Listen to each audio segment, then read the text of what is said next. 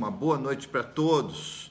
Né? Espero de coração que você tenha tido aí ou esteja tendo uma semana de paz e de bênçãos. Se não, se não, hoje você vai ter uma noite de bênçãos, em nome de Jesus. Né?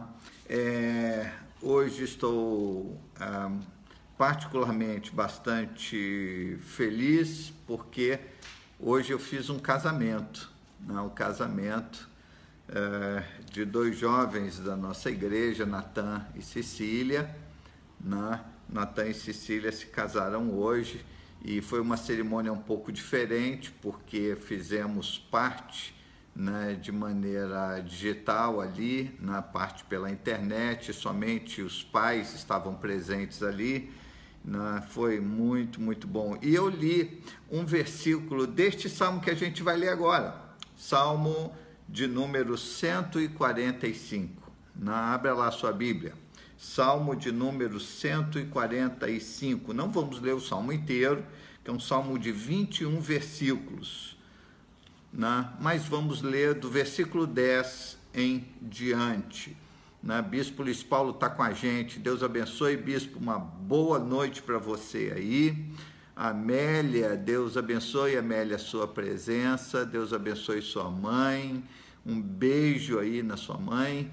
Ah, Maria Vimercati, muito bom. Deus abençoe, uma boa noite. Célia Monteiro, né? Deus abençoe Celinha, sua vida. Deus abençoe a Daniele, também está com a gente. Ana Paula Madruga, Deus abençoe, Ana, sua vida. Meu querido irmão e amigo Marcos está aí com você.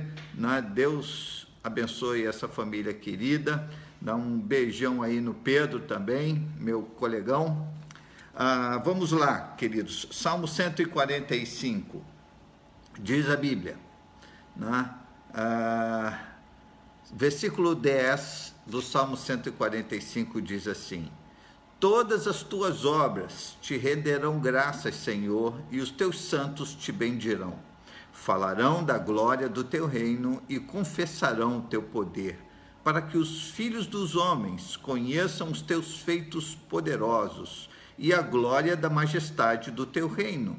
O teu reino é um reino eterno e o teu domínio subsiste por todas as gerações.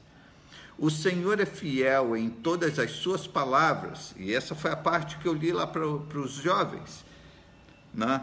o versículo 13, dizendo: O Senhor é fiel em todas as suas palavras e santo em todas as suas obras. O Senhor sustém os que vacilam e levanta todos os que estão prostrados. Em ti esperam os olhos de todos, e tu, a seu tempo, lhes dás o alimento. Ou seja, Deus é fonte de todas as coisas abres a mão e satisfazes os desejos de todos os seres viventes. Justo é o Senhor em todos os seus caminhos, bondoso em todas as suas obras. Perto está o Senhor de todos os que o invocam, de todos os que o invocam em verdade. Ele satisfaz o desejo dos que o temem, ouve o seu clamor e os salva. O Senhor protege todos os que o amam, porém todos os ímpios serão exterminados. A minha boca proclamará o louvor do Senhor, que todos os seres vivos louvem o seu santo nome para todo sempre. Convite da palavra de Deus, que todos os seres vivos louvem o nome do Senhor. Que Deus abençoe e agora nós vamos ouvir aqui, já enquanto as pessoas ainda estão entrando, há uma música de nome Quebrantado. Né? Essa música ela fala um pouquinho, ela já aponta para aquilo que o, o teor da nossa meditação aqui. Ela fala da cruz e de como nós fomos atraídos a cruz do nosso Senhor. E em certo momento da música ele diz assim: Eu estava condenado, mas agora pela cruz eu fui reconciliado. Ou seja, através da cruz nós mudamos completamente, né? houve uma troca aqui. Eu vou falar hoje um pouquinho sobre troca. O Senhor faz essa obra com a gente, não é através de um corretivo, não é através do cinto, do chinelo, não é através do chicote. Deus nos quebranta com seu amor, nos humilha até com as suas próprias bênçãos. Fantástico como Deus é poderoso. Né? Estou vendo aqui que a, a Leni Teodoro entrou, a Leida, a Rita, do Marcelo, Deus abençoe Rita, né? Um beijo aí para todos vocês, tá? Você já esteve no olho de algum furacão? Diga aí, se, bota aí nos comentários se você já esteve no olho de algum furacão, né, no sentido figurado se você já esteve no meio de um imenso problema, a qual você não sabe como sair. Né? Há, uma, há uma música de Kleber Lucas com este, é, com este título, No Olho do Furacão. E ele diz em certo momento da música: Por isso eu louvarei, mesmo no olho do furacão. Né? Então, para aqueles que estão agora passando por uma, é, uma imensa dor, um imenso problema, né? para aqueles que nesse instante, ou para as famílias até que estão enlutadas, nós hoje vamos, ficamos alegres e tristes ao mesmo tempo, ficamos alegres porque eu soube que o sogro da Andala, o seu Carlos, aquele que nós oramos por ele semana passada, graças a Deus já está fora do hospital, já está de alta. Né? Tivemos uma perda essa semana que passou, nosso querido irmão Antônio passou para a glória, Deus o chamou, vítima da Covid. Está internado, estava internado no mesmo hospital que está o pai de uma, de um grande, de uma grande amiga minha, da, da Rita, na né, Valéria, esposa de um pastor muito querido, né, o seu Gaspar, está internado lá, está na UTI daquele mesmo hospital. Olha quantos problemas a gente enfrenta. Mas agora, ouça com bastante atenção essa música, você que está passando por um imenso desafio e que precisa olhar em Cristo a solução dessa troca, mudança, né?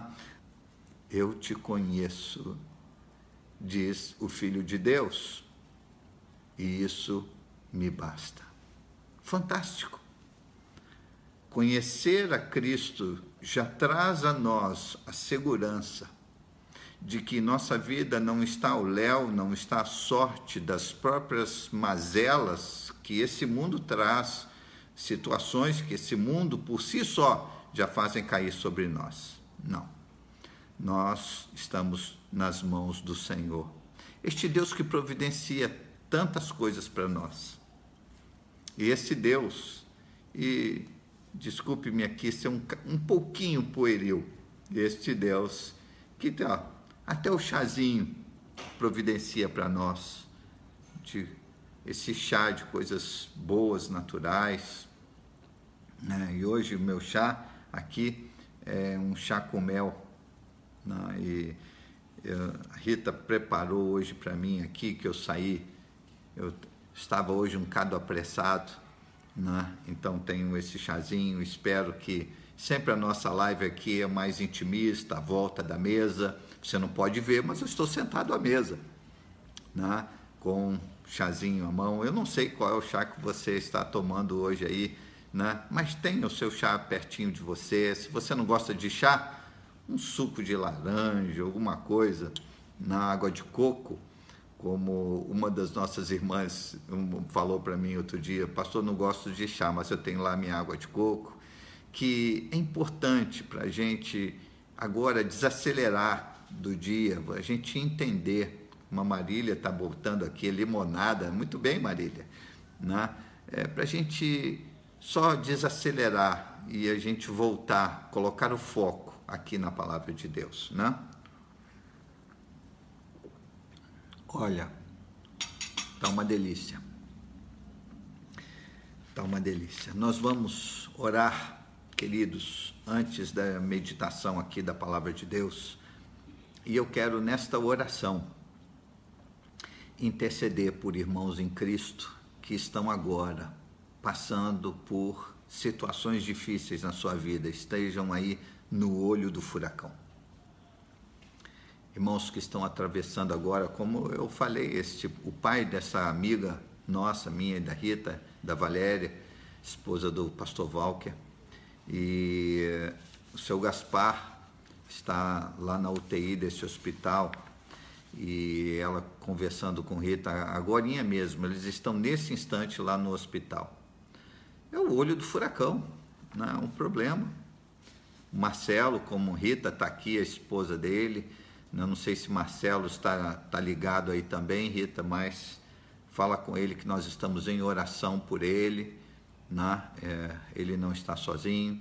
Marcelo que apresentou ali uh, três caroços no, no pescoço e complicado, não?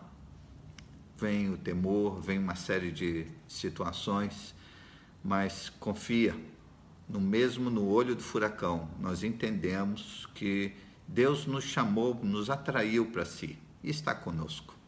Vamos orar. Eu sei que você deve ter também aí o seu pedido de oração, seu sua necessidade que você deve colocá-la aí diante do Senhor.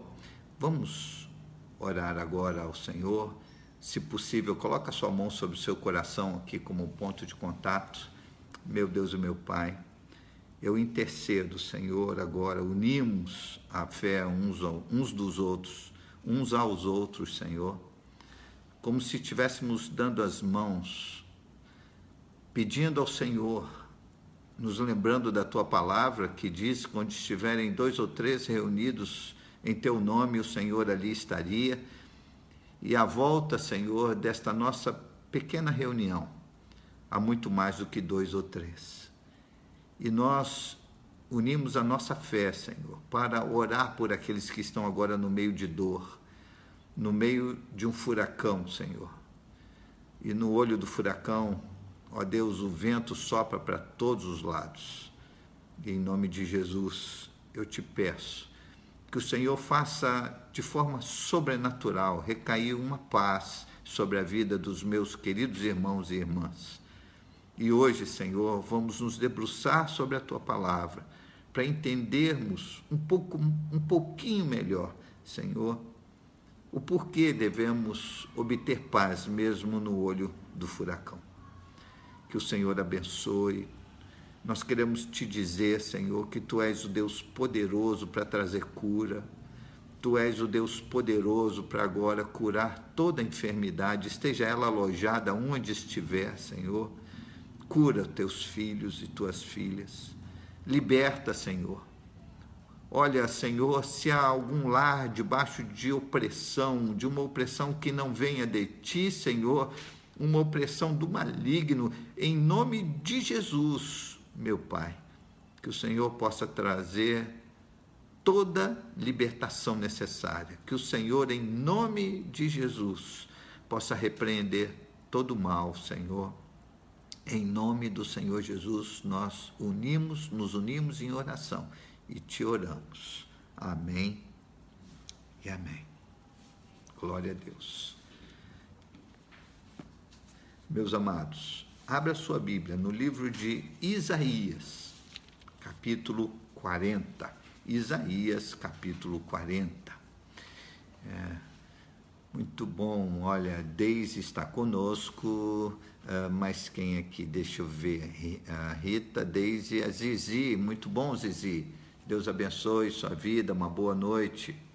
Uma boa noite aí para Laura, para o Mauro, né? amigos queridos do coração, Maria Cordeiro, Marília Marins, me parece que eu já havia falado, né? Boa noite também, irmã Maria das Neves. Olha quanta Maria, Maria Cordeiro. Né? Minha neta também é Maria, Maria Alice. Muito bem. Ah, Isaías 40, deixa só para poder aqui ah, contextualizar os meus queridos irmãos. O rei Ezequias, naquela época em que Isaías escreve, ou o contexto no qual esta, estas palavras estão inseridas de Isaías 40, é, o rei Ezequias havia adoecido e doente, uh, Deus move Isaías para chegar diante do rei Ezequias e falar para ele: Olha, prepara a tua casa, arruma a tua casa, porque você vai morrer. Né? Já, um, já dando, trazendo para Ezequias o aviso. E Ezequias fica abalado com aquilo, é claro, fica abalado, e ele recorre a Deus, ele pede ao Senhor, ele chora diante de Deus, e Deus depois manda o profeta para dizer o seguinte: Olha, tudo bem, eu vou te dar mais 15 anos. E aí, assim que soube que Ezequias havia se recuperado do seu mal, do seu problema, né? É, eu sei que tem algumas pessoas aqui entrando, depois eu, eu me refiro a todos aqueles que entraram e agora, como eu comecei aqui a meditação, para não perder aqui o foco, tá bom? Me perdoe aí se eu não vou, se eu não acusar aqui a presença de alguém.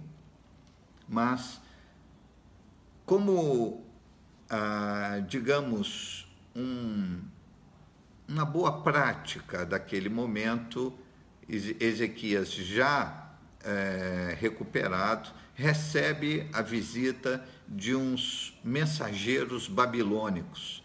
A Babilônia estava bem distante, naquele momento não era todo esse, toda a potência que se tornaria, né?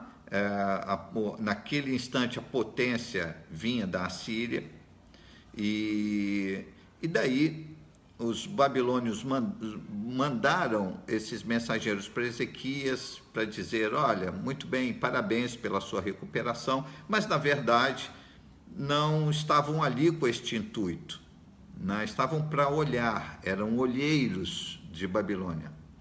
E daí, Ezequias, de forma bastante inocente, ele abre o seu palácio, mostra todos os tesouros Interessante que o tesouro, que é para guardar bem guardadinho, Ezequias mostra é, para aqueles mensageiros né, como não estava somente alegre, ele estava mostrando de, de forma bastante vaidosa, ele estava mostrando ali a sua, o seu poder, estava mostrando a sua riqueza, mostrando o quanto ele era poderoso.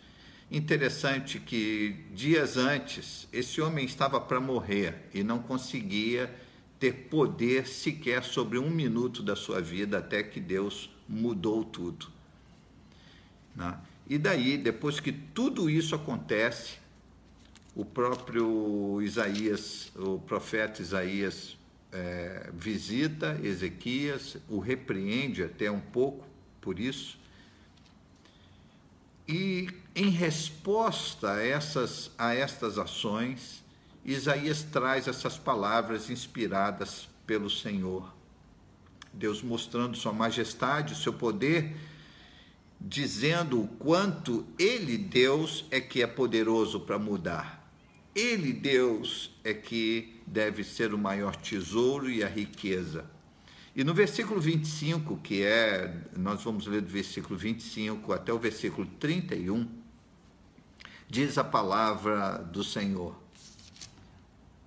Com quem vocês vão me comparar? A quem eu seria igual? Diz o Santo, Deus falando. Levantem os olhos para o alto e vejam: quem criou estas coisas? Aquele que faz sair o seu exército de estrelas, todas bem contadas, as quais ele chama pelo nome, por ser ele grande em força e forte em poder, nenhuma só vem a faltar. Por que então você diz, ó Jacó, e você fala, ó Israel, o meu caminho está encoberto ao Senhor e o meu direito passa desapercebido ao meu Deus? Será que você não sabe? Nem ouviu que o eterno Deus, o Senhor, o Criador dos confins da terra, nem se cansa, nem se fatiga. A sabedoria dele é insondável. Ele fortalece o cansado e multiplica as forças ao que não tem nenhum vigor. Os jovens se cansam e se fatigam, e os moços de exaltos caem. Mas os que esperam no Senhor renovam as suas forças, sobem com asas como águias, correm e não se cansam, caminham e não se fatigam. Deus está falando, eu sou poderoso. Não há ninguém com quem a gente pode comparar o Senhor. Isaías quis trazer exatamente isso. O que Ezequias faz na sua enfermidade? Ele recorre a Deus, ele entrega a Deus a sua angústia, ele entrega a Deus sua tristeza, suas frustrações e decepções, entrega a Deus seu coração e a sua enfermidade, e ele pede ao Senhor que o poupe.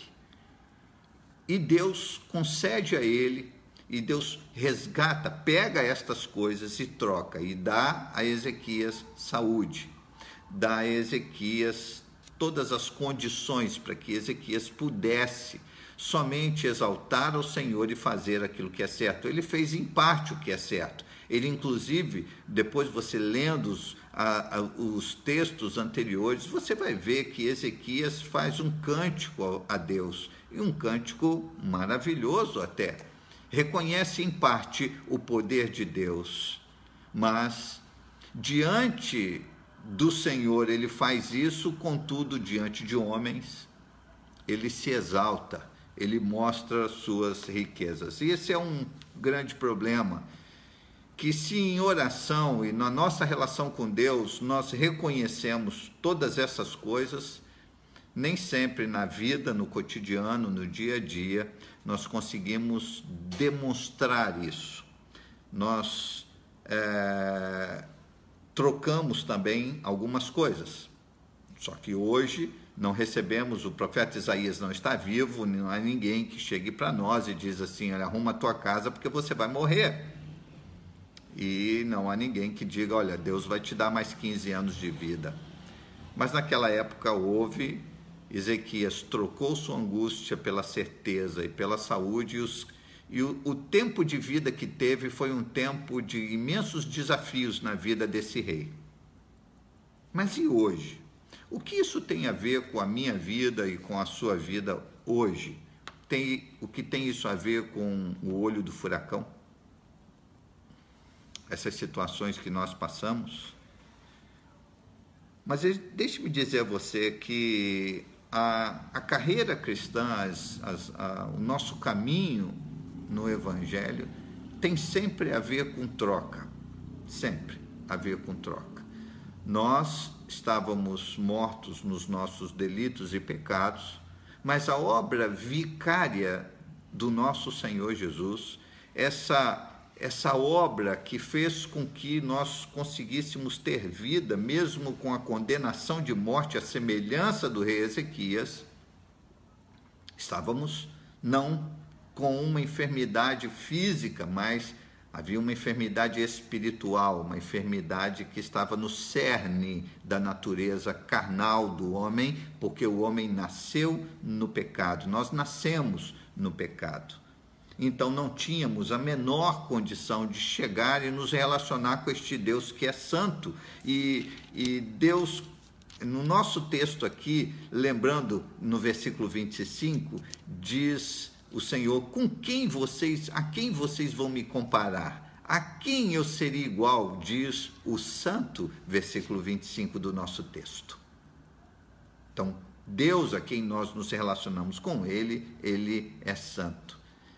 Então, a expiação de Jesus, essa obra do Senhor na nossa vida, nos transformou. Nos transformou porque nós não tínhamos nada que pudesse, algo de valor, pelo menos aos olhos humanos, que pudéssemos dar a Deus. Então, nessa troca, o valor que temos é a vida que este mesmo Deus nos deu.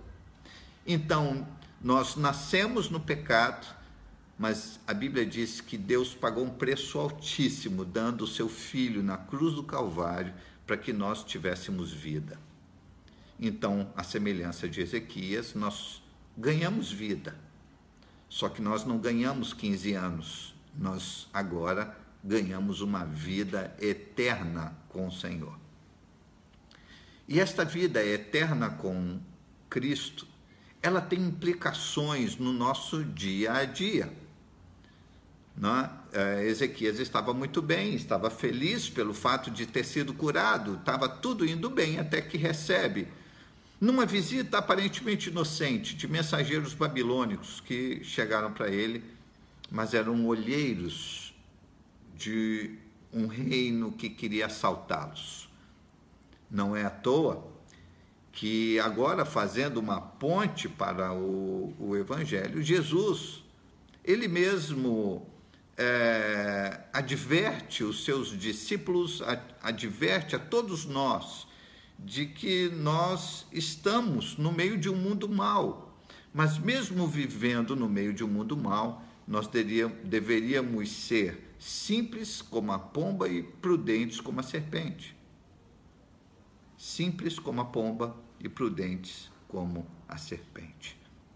Então, Cristo, através da sua morte na cruz, tornou possível a mim e a você trocar a nossa condenação, trocar o nosso estado de morte pela vida. Então, essa troca não é algo que eu possa produzir e fazer para obter algo melhor. Não.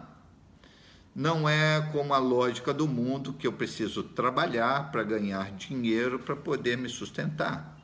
Não é como a lógica do mundo que eu preciso trabalhar, fazer tudo o que eu puder para guardar ainda mais dinheiro para o futuro ser uma pessoa previdente. E, e, e previdência é uma coisa que deve nortear a vida de todos nós. Contudo, não há nada que eu possa fazer, ou que você possa fazer, que vá garantir que a gente não vai passar por nenhuma situação difícil lá na frente. Não. Nada pode nos garantir. Por isso é que cantamos, por isso é que eu escolhi essa música de Kleber Lucas, que diz: Eu, eu descanso na certeza de quem Deus é para mim. Quem Deus é para você? Hoje, eu, você se lembra que no início aqui da nossa mensagem eu, é, eu disse que havia feito um casamento né, hoje pela manhã do Natan e Cecília? dois jovens queridíssimos da nossa igreja, e eu disse a eles: o conselho que dou para vocês é o conselho que eu dei ao meu filho quando casou. Que vocês não troquem jamais os, os fins pelos meios. Eu dei o exemplo da Arca da Aliança, que era o fim, era a finalidade, o propósito né, era a glória de Deus no meio de todo o povo. Claro que a arca apontava para Cristo, a glória de Deus presente no meio do seu povo. Estava lá depois guardada no Santo dos Santos, coisa que deveria ser guardada, que deveria ser, que deveria de ter de ter-se é, obediência ou reverência, perdão, respeito àquilo, mas em dado momento alguém teve uma ideia muito, muito ruim. No meio de uma batalha, alguém pensou assim: a arca da aliança é muito preciosa e Deus não vai permitir que a gente perca essa batalha. Deus não vai permitir que a gente é, seja derrotado se a gente trouxer a arca para o meio da batalha. Percebe o que eles estavam querendo? Vamos trazer a arca para cá, porque você sabe como é que a gente está perdendo agora, mas a arca aqui no nosso meio, Deus não vai permitir que os inimigos levem a arca, então não, não, não, nós não vamos perder. O que aconteceu? Trouxeram a arca para o meio da batalha, perderam a batalha, muitos homens perderam suas vidas e a arca foi embora, foi levada. Olha que história triste. Eles trocaram o fim pelos meios. A arca deixou de ser o propósito para ser o meio, para ser uma forma de se atingir um outro objetivo, uma outra finalidade. O propósito mudou. Já não era mais servir, não era mais a glória de Deus. O propósito era ganhar a batalha. Quando a gente troca o fim pelos meios, algo dá errado na vida. Dá muito errado. Nós não podemos trocar nosso relacionamento com Deus por absolutamente nada. Deus já fez essa troca preciosa lá atrás, quando tirou de nós, quando, quando nessa expiação, nesse pagamento, na propiciação pelos nossos pecados, ele, Cristo, através do seu sacrifício vicário, ele nos comprou para ele. Ou seja, ele entregou sua vida e não há nada que a gente pudesse fazer de forma mais preciosa, melhor, não, nós apenas reconhecemos que em Cristo há salvação e nós fomos atraídos a Ele. Coisa fantástica. E agora, como eu falo aqui aos filhos de Deus, às filhas de Deus, que podem ter paz no coração, no olho do furacão. Paz, porque você é propriedade de Cristo Jesus. Nós somos do Senhor. Você percebe isso? Então não troque nunca, não coloque essa relação que você tem com Deus em xeque, querendo trocar por um, um tipo de necessidade de curto prazo. Nossas necessidades e dores, por mais importantes e por mais fortes que sejam, são sempre necessidades de curto prazo. Deus é a imensa joia e o tesouro que a gente tem. E eu aprendo com Ezequias que eu não, o tesouro, as joias preciosíssimas, toda presença que Deus tem para mim, para você, tudo isso que Deus faz para nós, não é para a gente abrir para o mundo não é para eu negociar isso, não é para eu mostrar como Ezequias quis mostrar o quanto ele era poderoso, rico. Mas dias atrás, ele era um pobre coitado que iria morrer. Deus mudou a sua sorte e ele não percebeu. Deus mudou a nossa sorte, queridos apesar das nossas dores, apesar das tuas lutas, das minhas lutas, Deus nunca deixou de ser Deus. Eu continuo propriedade dele, eu continuo ligado a ele. Nós somos ligados à videira. Percebe isso?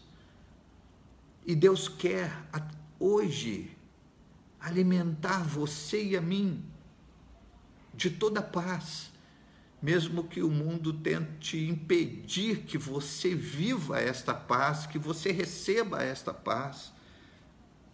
Abra sua Bíblia. Eu vou ler mais um textinho aqui com você. Vai lá.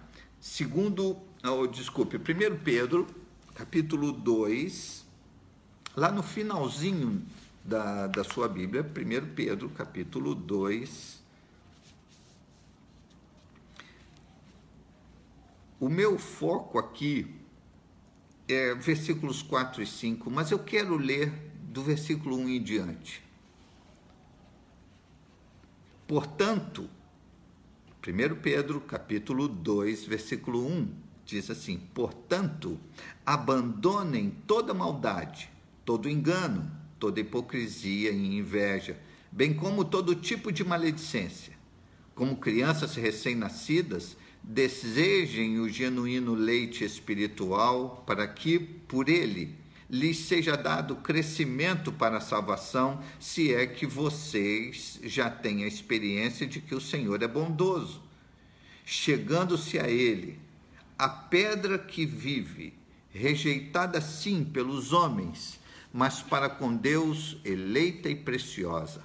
Também vocês, também vocês, e significa você aí, ó, e eu.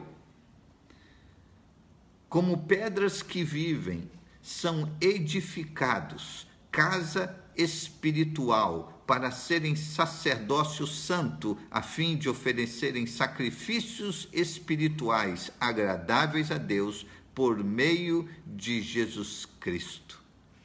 Muito bom. Pedras espirituais. Nós somos pedras neste santuário. Nós somos a casa de Deus. Nós somos o repositório da glória e da presença do Senhor,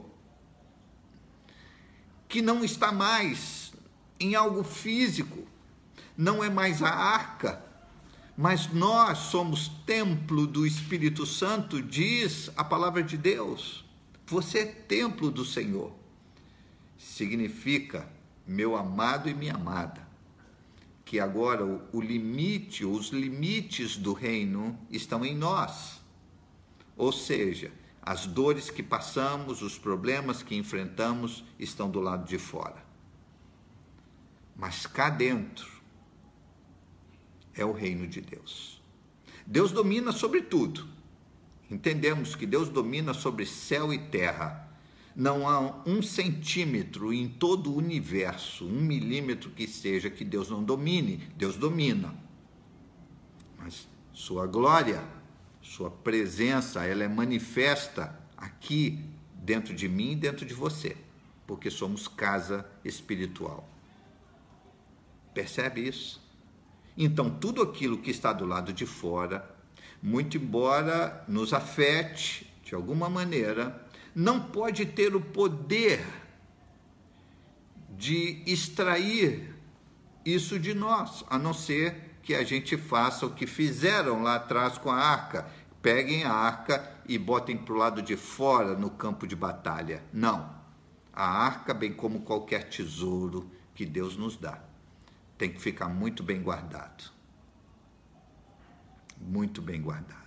Então, nunca troque a presença de Deus por qualquer frustração, por qualquer decepção que você tenha, seja com pessoas, com igrejas, com líderes, com a vida, com patrão, com empregado, não importa, com marido, com mulher, com filho, com pai, não importa.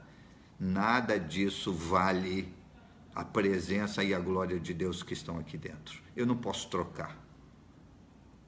Não posso. Então, em nome de Jesus, eu quero nesta noite profetizar sobre a tua vida a paz de Cristo, a presença do Senhor. E apesar de toda dor, de todo furacão, de todos os ventos que a igreja possa enfrentar, e nestes dias não estão sendo poucos. Entendemos? Igreja mudou completamente. A forma como entendíamos a igreja mudou repentinamente. Quantos que nesta época de isolamento simplesmente desistiram da fé, abandonaram a estrada, abandonaram o caminho e tal como Ezequias botaram tesouro à disposição do inimigo, botaram, num outro exemplo, botaram a arca para fora do coração. E aí trocaram. Não troque, meu querido, que em nome de Jesus a presença do Senhor encha tua casa, teu lar, tua vida. Porque as promessas que Deus fez na Sua palavra, nenhuma delas deixará de ser efetuada, deixará de acontecer. Toda a palavra de Deus haverá de se cumprir. E essa é a meditação que eu quero deixar para todos os meus queridos irmãos e irmãs em Cristo. Entendendo você que o maior tesouro não é a solução de um problema. O maior tesouro é esse que nós sem merecermos, já ganhamos. É Jesus.